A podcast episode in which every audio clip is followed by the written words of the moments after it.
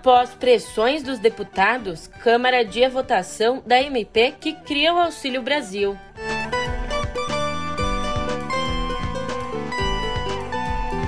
Poder Data indica: Moro é o candidato mais competitivo contra Lula no segundo turno.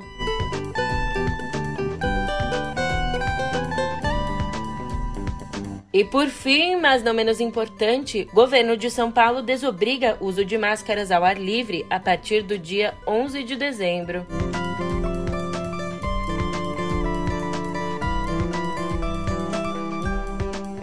Um ótimo dia, uma ótima tarde, uma ótima noite para você. Eu sou a Julia Keck. Vem cá, como é que você tá, hein? Correndo contra o tempo nessa quinta-feira para dar conta de tudo antes que a semana chegue ao fim? Calma, você não é o único que tem jogado com o relógio. A votação da MP, que cria o Auxílio Brasil, foi adiada mais uma vez, mesmo estando perto de caducar. Hoje, essa e outras notícias no pé do ouvido.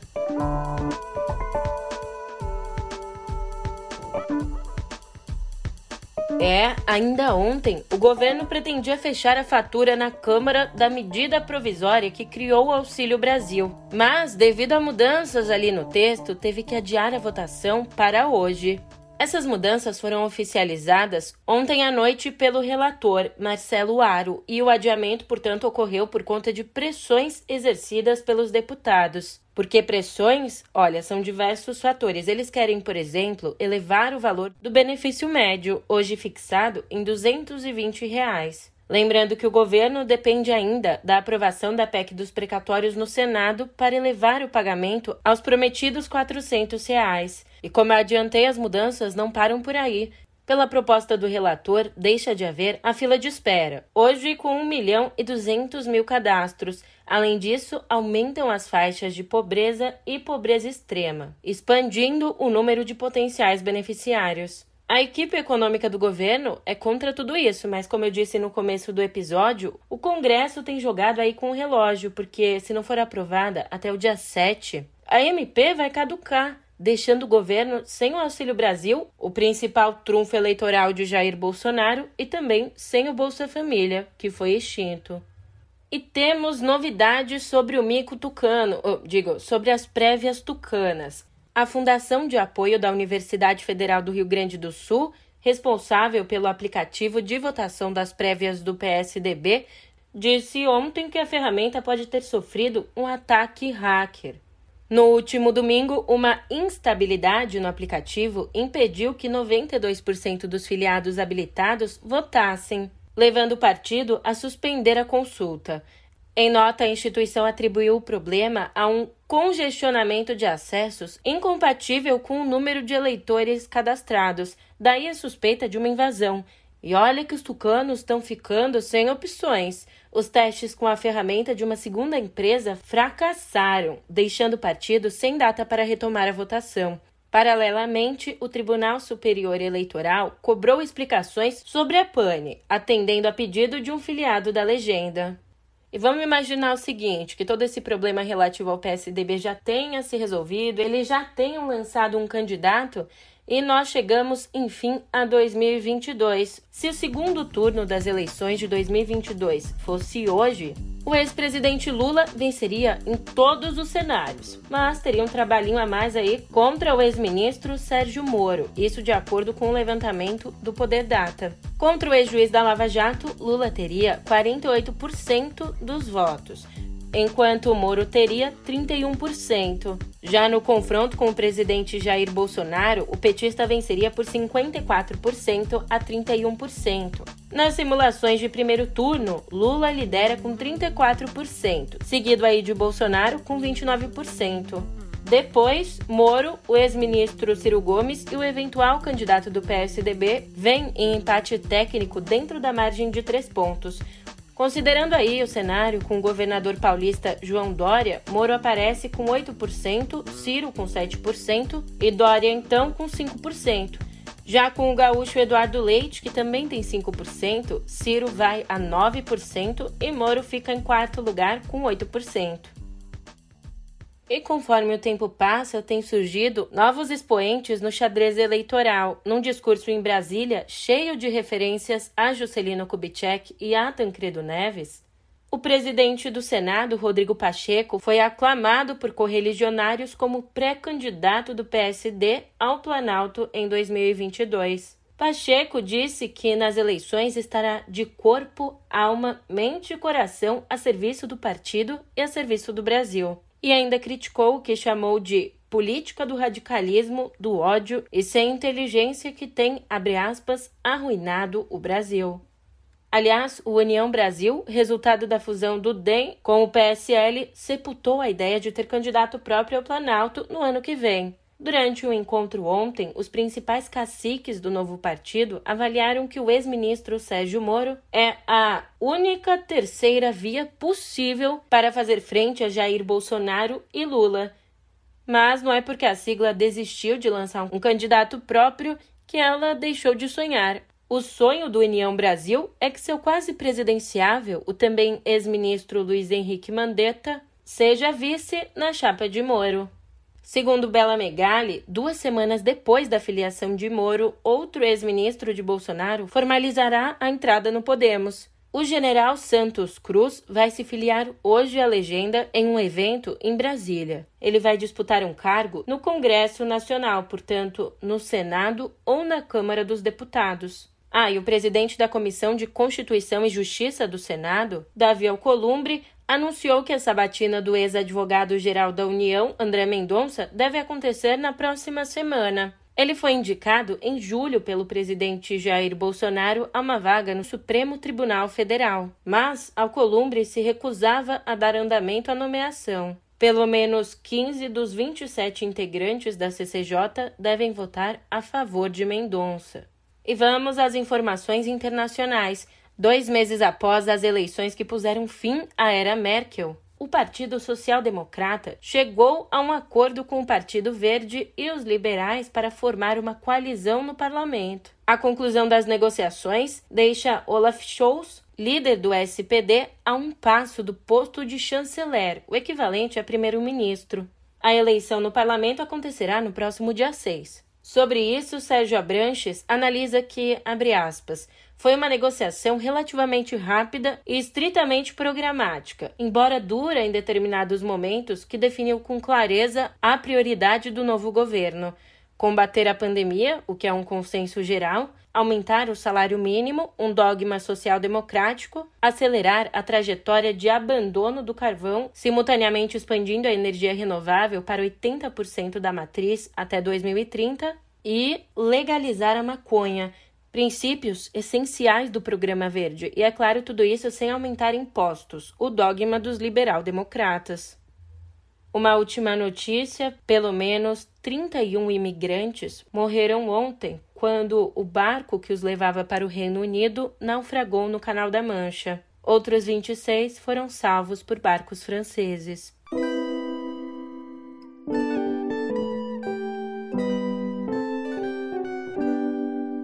O governo de São Paulo anunciou ontem que vai suspender no dia 11 de dezembro a obrigatoriedade do uso de máscaras em espaços abertos. O governo do Estado de São Paulo vai retirar a obrigatoriedade do uso de máscaras ao ar livre a partir do dia 11 de dezembro.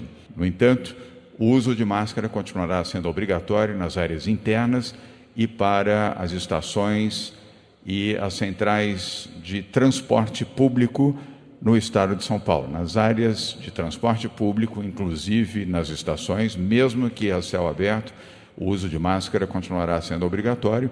Obviamente, em trens, ônibus e serviços de transporte coletivo, a obrigatoriedade permanece. Foi o que disse o governador João Dória. A capital deve seguir o mesmo cronograma do governo estadual. Ao mesmo tempo, o Estado pretende fazer uma série de multirões até dezembro para aplicar a vacinação completa em 90% da população. Hoje, esse número total está em 74,4%.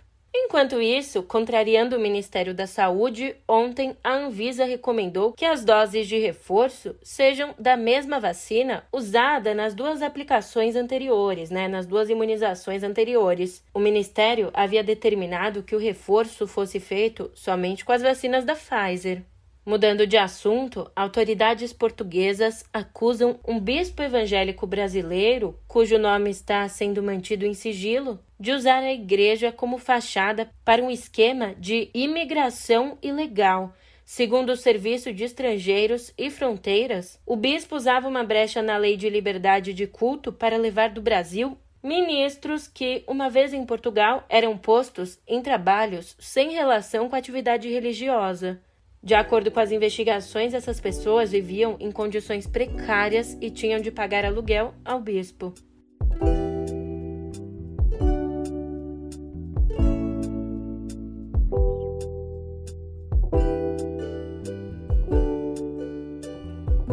Olha essa notícia em cultura. Finalmente a gente vai ter a chance de conhecer o representante brasileiro na corrida pelo Oscar. Pensei em você hoje enquanto eu corria. Não sei explicar direito, mas eu sempre penso em você enquanto eu tô correndo.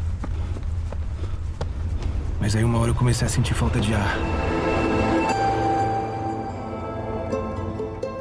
Deserto Particular, de Ari Muritiba, é o principal destaque nas estreias de hoje nos cinemas. Escolhido melhor filme pelo público no Festival de Veneza e pelo júri no Mix Brasil, o longa conta a história de Daniel, interpretado por Antônio Saboia, um policial de Curitiba que, afastado das funções, cruza o país atrás de uma paixão virtual. Você já viu essa moça aqui? Sara, sou eu, Daniel. Eu atravessei o país inteiro para te ver e eu não vou embora daqui até te encontrar. Eu não sei porque é que você sumiu, mas precisava falar contigo, sabe? Ver sua voz. Outro lançamento aguardado é Casa Gucci, de Ridley Scott. Estrelado por Lady Gaga, Adam Driver, Al Pacino e outros do mesmo calibre. Entre muito luxo e sotaques caricatos, conhecemos a história de cobiça e morte por trás de um império da moda. Gucci. It was a name that sounded so sweet, so seductive. Come, meet the family. Hey everybody, this is Patricia. And this is my family. They had it all wealth, style, power. Who wouldn't care for that? E também tem atração para as crianças, a Encanto, uma animação da Disney passada na Colômbia. É claro que as novidades na telona são importantes, mas há uma imperdível na telinha. Estreia hoje no Disney Plus Get Back, uma série em três episódios na qual Peter, Senhor dos Anéis Jackson, revisita os ensaios e gravações de Larry B e também os preparativos para a lendária apresentação dos Beatles no terraço da gravadora Apple em Londres, em 1969.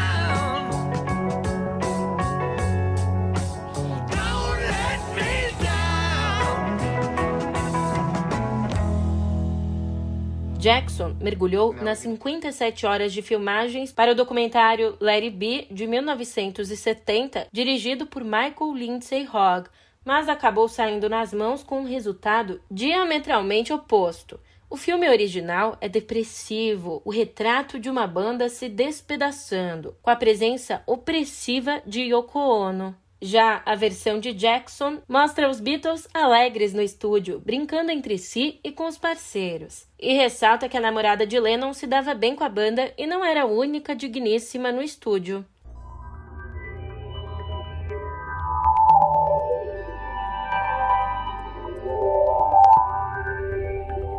E vamos de processinho em cotidiano digital. Processinho não, nesse caso é um processão. A Apple abriu um processo contra a empresa israelense NSO Group, criadora do programa de espionagem Pegasus. O software pode invadir iPhones e celulares Androids para acessar dados, ativar câmera e microfone A ferramenta teria sido usada para espionar jornalistas, grupos de ativistas e políticos de oposição em 50 países. Na ação, a Apple quer responsabilizar a NSO Group e impedir o uso do software. E depois da China banir criptomoedas no país, o governo indiano anunciou que também pretende proibir transações privadas de criptoativos. O governo indiano também disse que pretende lançar a própria moeda oficial. O primeiro-ministro da Índia, Narendra Modi, disse na semana passada que as criptomoedas podem estragar a juventude e que o Banco Central do país tem alertado, em linha com outros bancos centrais, que elas podem representar sérias preocupações em relação à estabilidade macroeconômica e financeira. Enquanto isso, o presidente de El Salvador disse que o país vai construir a Bitcoin City, a primeira metrópole da espécie no mundo. Desde o dia 7 de setembro, o Bitcoin é a moeda oficial no país caribenho. Falando nisso, eu sei que desde que lançou, o No Pé do Ouvido é oficialmente o seu podcast favorito, né? Acontece que tá dando a hora de eu ir embora, mas amanhã eu te encontro por aqui, hein? Até lá!